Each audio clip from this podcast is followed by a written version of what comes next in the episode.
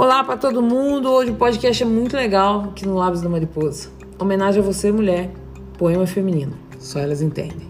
Que mulher que nunca teve um sutiã meio furado, um primo meio tarado, um amigo meio gay. Que mulher que nunca penou para ter a perna depilada, para aturar uma empregada ou para trabalhar menstruada. Que mulher que nunca comeu uma caixa de bis por ansiedade, um alface no almoço por vaidade, um canalha por saudade. Que mulher que nunca apertou o pé no sapato para caber, a barriga para emagrecer, ou um ursinho para não enlouquecer. Que mulher que nunca jurou, que não estava ao telefone, que não pensa em silicone, que dele nem lembra o nome.